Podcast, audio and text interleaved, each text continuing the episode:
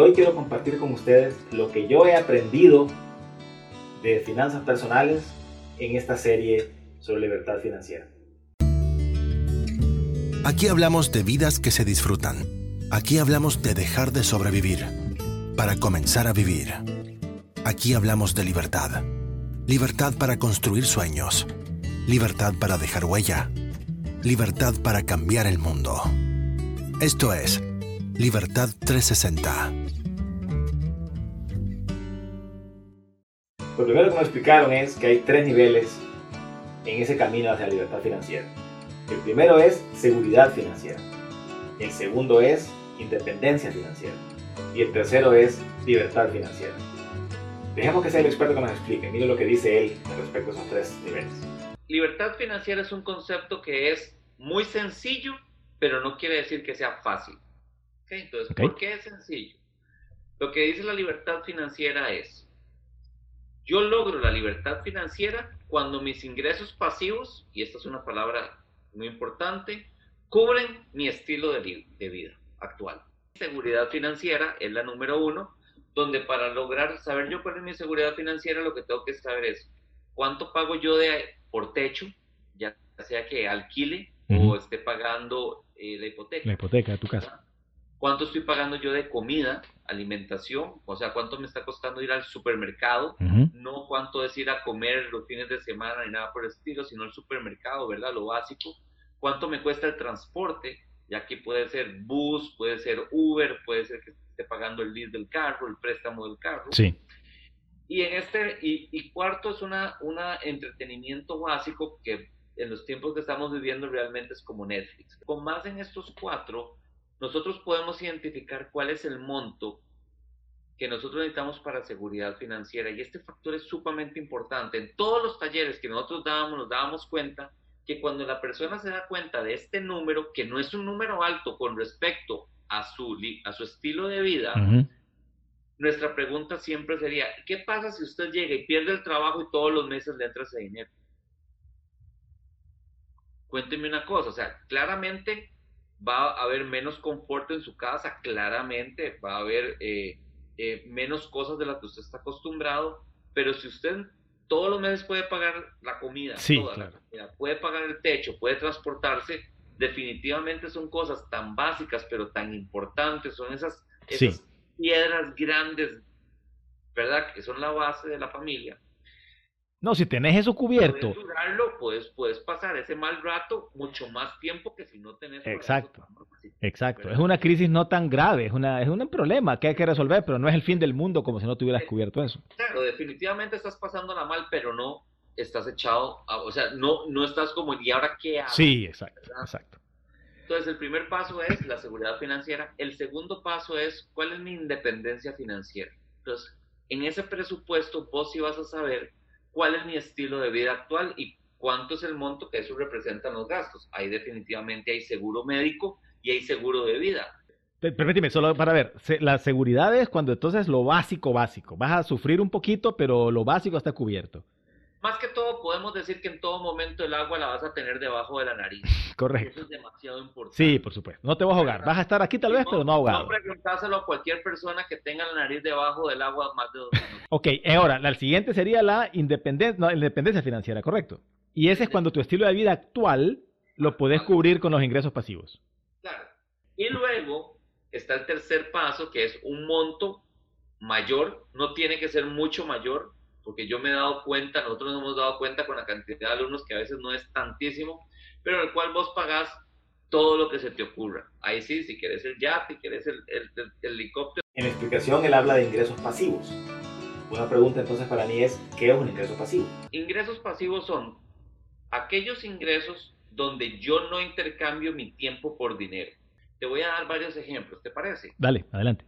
Uno es, por ejemplo, un negocio, ese sí, ¿verdad? Eh, yo llego, al principio, muchos de estos ingresos pasivos, por cierto, al principio tienen que ser ingresos activos. O sea, sí estoy intercambiando mucho tiempo por muy poco dinero.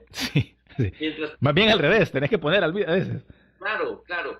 Y hasta que llegamos a un momento, pero en que ya la máquina está tan bien aceitada que va logrando sacar los billetes sin que yo tenga que estar ahí. Correcto. número uno, número uno, por, no tiene ningún orden lo que estoy contando, pero número uno es un negocio, el cual al principio soy yo el que estoy empezando a pedalear, ¿verdad? Soy el que lo lleva, pero llega un momento en que yo puedo contratar una o varias personas, ojalá mejores que yo y muchísimo más expertos en el tema, para que sigan manejando el negocio y de esa forma yo recibo cada tres meses o cada seis meses o a final del año eh, un ingreso por mis ganancias.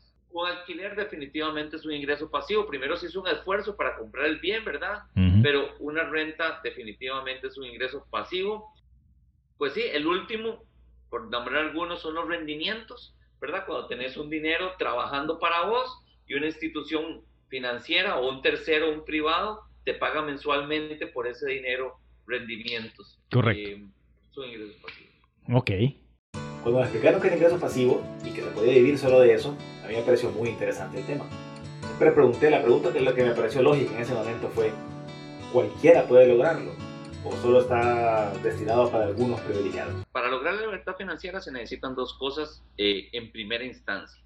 La número uno es tener un deseo ardiente o un porqué tan, tan, tan fuerte que esté puesto ahí en tu, en tu vision board, en tu pared de, de, de, decir, yo, yo esto es lo que yo quiero y estoy dispuesto a que me tome lo que me tenga que tomar, porque igual el tiempo va a pasar, a hacer lo que tenga que hacer para lograrla. Eso es muy habilitador desde el punto de vista energético, que es ir a lograr un sueño, ¿verdad? Correcto.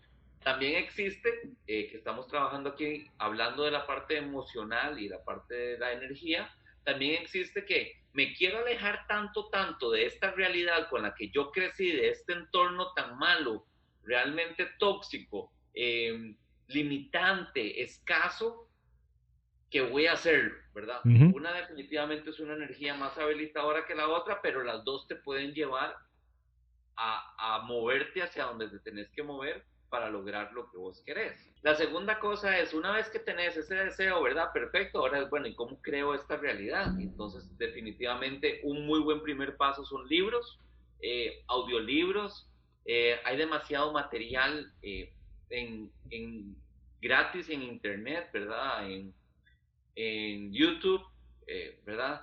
Luego las personas, definitivamente aquellos que ya consideran tomarlo más en serio, ya no solamente entender el concepto lleva talleres, ¿verdad? Va donde va y se, y hace una presencia en, en talleres específicos. Eh, ¿Podés compartir con nosotros algo sobre si hubieran cosas como, por ejemplo, pasos a seguir o etapas que vas cumpliendo en este camino hacia una, una libertad financiera en tu vida?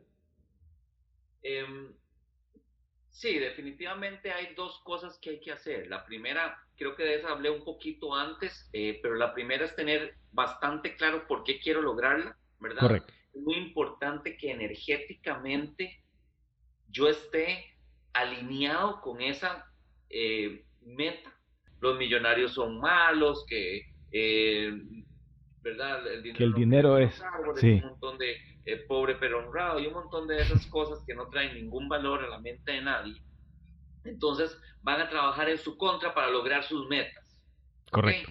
Correcto. La segunda cosa ya es práctica. Entonces, un momento en que está eso alineado, que usted sepa que es por algo que realmente lo mueve, y hay otras, hay lógicamente técnicas que nosotros vamos a enseñar, porque las hemos enseñado presencialmente, de cómo alinear eso. El segundo punto ya es totalmente práctico. Y es, ok, con base en un presupuesto claro, sincero, de los últimos tres, seis meses, y yo sepa cuánto es lo que en mi casa se consume, se gasta, ¿verdad? Entonces yo hago un primer paso que es saber cuál es mi seguridad financiera. La siguiente pregunta que hice fue, ¿cuánto tiempo toma entonces el proceso? ¿Va a tomarme 100 años llegar ahí o algo que, que pueda manejar? Esa fue la pregunta siguiente, ¿cuánto tiempo toma ese proceso? el factor más importante es cuáles son mis gastos fijos. es el factor más importante. Donde típicamente pesa muchísimo los gastos fijos las deudas. Típicamente alguien que tenga deudas normales, ¿verdad? Carro, casa, eh, todas esas cosas que la gente típicamente hace, ¿verdad? Cero prima, entonces terminan debiendo el, la sala, el comedor, el televisor. ¿sí? eh, puede tomarle hasta 10 años. 10 años. Pero eso lo decís con un tono como que me suena que es el límite superior, es bastante, 10 años. Sí, es el límite superior típicamente porque cuando tenés las herramientas y dos, cuando comulgas y tus hábitos, o sea, cuando aquella cosa que para vos es tan importante, pones en práctica todo lo que tenés que hacer, la, nos ha demostrado que definitivamente 10 años es suficiente. Pero 10 años es mucho menos que 40. Por supuesto. Y además, los 10 años igual van a pasar. Igual van a pasar. Entonces, igual cuando la gente dice, uy, no, falta, uy, no, eso es mucho tiempo, le digo, ¿y usted qué piensa? ¿No piensa llegar a ese momento de la vida? Sí, entonces, ¿qué prefiere? ¿Llegar pelado o llegar con él? Correcto. Igual va a llegar. 10 años, ok. ¿Hay alguien en buen estado de salud financiera actual que parte para ese camino? ¿Cuánto tomará más o menos? Con 5 años. Y eso fue lo que aprendí en este primer capítulo de Libertad Financiera. Ah, me pareció muy interesante, me abrió los ojos en un montón de sentidos. Si usted quiere ver el video completo, pues está en nuestro canal de YouTube, aquí está el enlace aquí abajo.